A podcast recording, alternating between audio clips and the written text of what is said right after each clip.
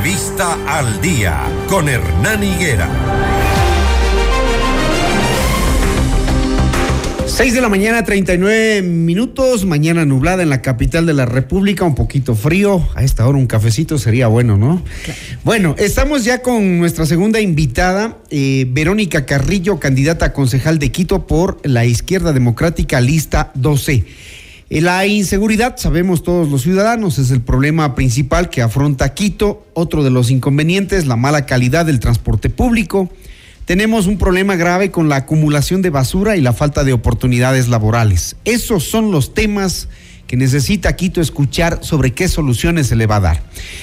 Verónica Carrillo, entiendo, es consciente de ello, supongo que lo han analizado. Ella es licenciada en Ciencias Políticas, tiene 30 años de edad, es magíster en gestión pública, asambleísta alterna, fue entre la experiencia laboral, además docente del magisterio, tiene ocho años de militancia en la izquierda democrática, sobre todo en las juventudes. Me imagino que habrá sido difícil, Verónica. En la izquierda democrática la idean fuerte, ¿no? El tema político. Bueno, en primer lugar, agradecerte por el Buenos espacio días, brindado. Buenos días a cada una de las personas que nos están escuchando en este preciso momento. Eh, un feliz año de antemano y un año lleno de justicia social con libertad. Sin dudar alguna, hay muchos chuchaquis políticos que una tiene que pasar como mujer y sobre todo lo fuerte que es también la militancia partidista, como también en sí la- las organizaciones partidarias. Son, son bastante fuertes de poder lidiar todos los conflictos y sobre todo también los disensos y los consensos que existen. Sin duda alguna, yo elegí eh, militar en este partido, en esta organización, por los principios ideológicos que tiene el Partido Socialista Democrática de corazón.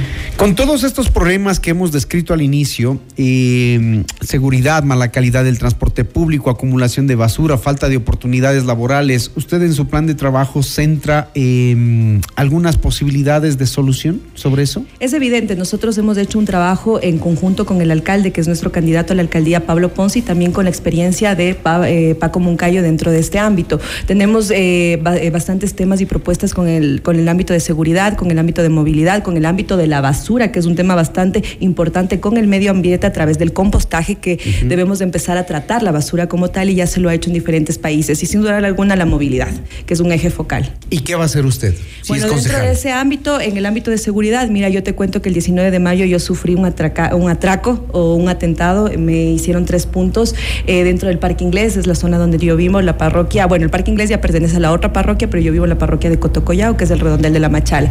Las UPCs están completamente abandonadas. No hay un tema, un modelo de gestión desde el municipio que pueda asegurar a la ciudadanía. Sin embargo, no es competencia del municipio, pero se puede hacer alianzas interinstitucionales, trabajar con el Ejecutivo, con las UPCs que ya están siendo abandonadas. Y esto ya lo hizo Paco Moncayo, es un plan de seguridad estratégico que lideró incluso Latinoamérica. Entonces se tiene que armar, yo lo que le he dicho es que es necesario crear una agencia civil de seguridad metropolitana a través de la creación de una ordenanza municipal que tenga competencias a través de la alianza interinstitucional con las UPCs, con la Unidad de Policía Nacional, pero también con los dirigentes barriales. Los dirigentes barriales son ejes fundamentales porque saben las zonas rojas de sus barrios, saben a qué horas son los ámbitos de delincuencia y las famosas vacunas. Tenemos que combatir en los diferentes lugares. La Florida está haciendo un, un, eh, un caso de vacunas bastante fuerte como la Pulida, la Rol 2 del Condado, Atucucho, Cochaspamba, la Ponciano, etcétera, que son los barrios que han sido más afectados con el tema de las vacunas y con la delincuencia en general.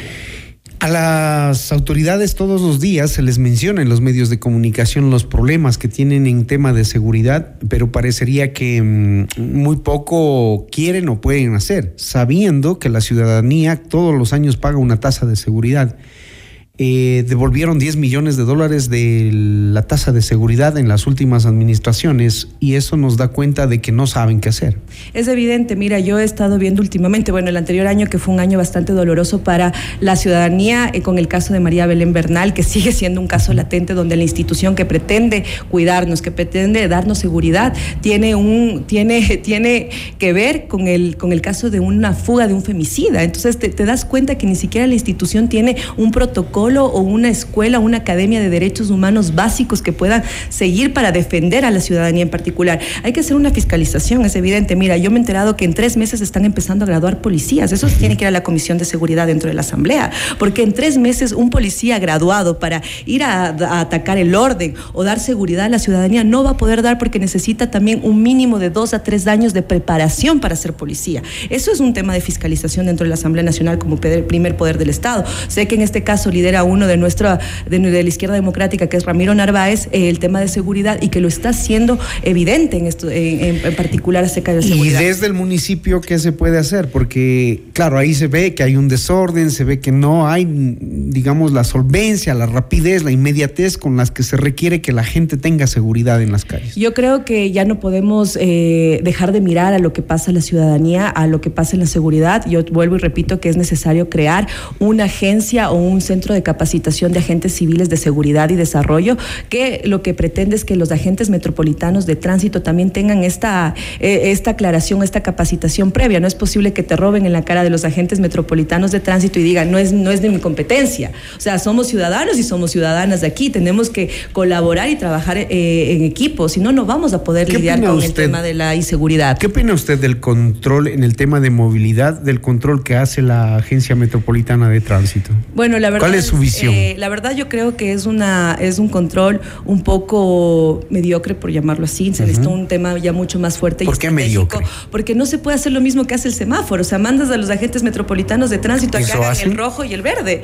Yo lo he visto. O dígame a alguien que no lo haya visto. Yo lo he visto. Más allá del trabajo, creo que también es un trabajo de planificación y estrategia que tiene el municipio en competencia acerca de lo que hacen los agentes metropolitanos. No es toda la culpa de ellos, porque deben de tener un plan estratégico atrás del municipio que es necesario O sea, resulta que las horas pico es donde más se necesita eh, que haya movilidad e incluso utilizar las vías paralelas que son las del metro, que son las del trole, las, las del Ecovía, la del Santa María, para desde ahí poder disminuir el tráfico de Quito. ¿Y qué propondría hacer usted para regular esto que... Bueno, es un tema complejo desde el ámbito de concejalía, porque la concejalía legisla y fiscaliza, como ya lo vimos. pero sí se puede fiscalizar. Se puede pues. fiscalizar en diferentes ámbitos, pero ¿qué es lo que necesita Quito en este preciso momento? Bueno, la administración anterior y la que sigue siendo actual y la que va a dejar de serlo, eh, fue un tanto incluso irresponsable no dejar ya previsto hasta los pasajes del metro de Quito. Entonces, ¿qué se necesita hacer? Aquí es poner columna vertebral al metro de Quito, empezar a utilizar a las líneas eh, de los buses para lados periféricos o barrios históricos que tiene Quito. No puede ser que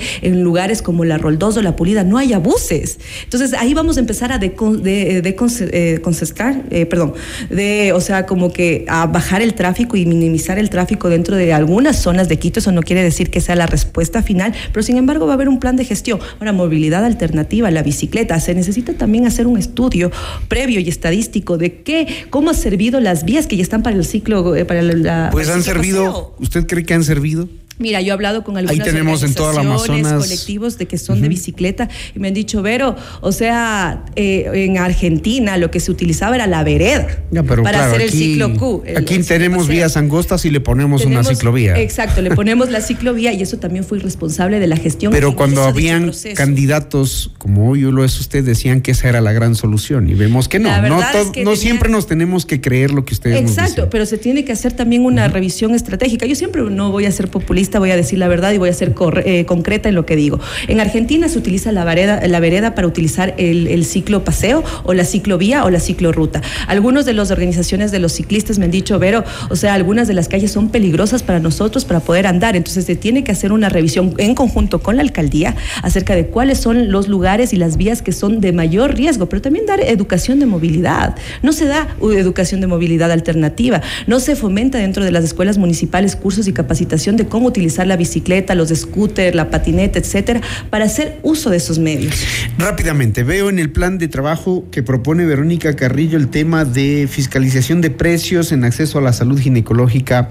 Veo tema de sexualidad y reproductiva. Esto me imagino en establecimientos municipales se podrá, se podrá hacer algo. Eh, pero me llama mucho la atención el tema de género. Usted dice em, ser una defensora del tema de género y le preocupa, le preocupa mucho lo que está pasando dentro de las unidades de transporte, que en algún rato se hizo una campaña, pero quedó ahí. Exactamente, bueno, yo soy una activista feminista, además, eh, dentro de este ámbito vamos a trabajar en protocolos de acción, creo que es importante que cada parada de metro, cada parada de trole, de Santa María o de Covía tengan los puntos naranjas o los puntos donde una pueda preguntar acerca de cuáles son la medida para poder denunciar la agresión o las violaciones que existen. Estamos un botón de pánico dentro de los buses para la denuncia. Imagínate, yo fui docente del magisterio y una niña de 10 años me venía y me decía, profe, me alzaron la falda en el bus y no entendía qué pasaba acerca de su violencia. Es necesario empezar a contrarrestar la violencia en los espacios públicos porque te están vulnerando un derecho que está ahí en la Constitución de la República, el caminar libremente sobre las calles. El INEC nos dice que 7 de cada 10 mujeres son violentadas. Yo creo que 10 de cada 10 mujeres, niñas y adolescentes hemos sido violentadas aquí en el Ecuador y con un año doloroso que pasó el anterior con 272 femicidios. Una de las provincias con mayor índice es Pichincha. ¿Qué se ha hecho respecto a, hechos, eh, eso? Se necesita fiscalizar los planes y los protocolos de acción que ha tenido el municipio sobre el tema de enfoque de género. Capacitación de funcionarios en enfoque de género. Todos los funcionarios tienen que saber qué enfoque de género. No podemos ser más cómplices. Digamos que ahí hay un gran trabajo interinstitucional porque ya digamos que se detiene al agresor, pero la justicia al final nos deja frustrados como siempre. y otra cosa, el botón 135 que es el botón de pánico deberían revisarlo si es que esa es su propuesta porque yo lo tengo y no funciona. No funciona, exactamente eso te lo iba a decir. Es como, es como cuando dices llámale a la tía Poli, en las casas tampoco funciona, pero es parte del, del institución. Entonces propongamos cosas que son reales. No, el botón de pánico tiene que ser con un botón y con una app que tenga el municipio y que sea responsable. O sea, no te voy a decir anda y llámale a la tía Poli que no sirve y que no funciona sin una respuesta inmediata. Como feminista te voy a decir, se necesita hacer algo institucional, pero que sirva a corto, mediano y largo plazo. Gracias, Verónica. Verónica Carrillo, ustedes la han escuchado, candidata a concejal de Quito por la Izquierda Democrática, listas 12. Muchísimas gracias a ti, agradecerte por el espacio brindado y un fuerte abrazo a cada una de las personas que nos escuchan. 650, esto es Notimundo al día, siempre bien informados.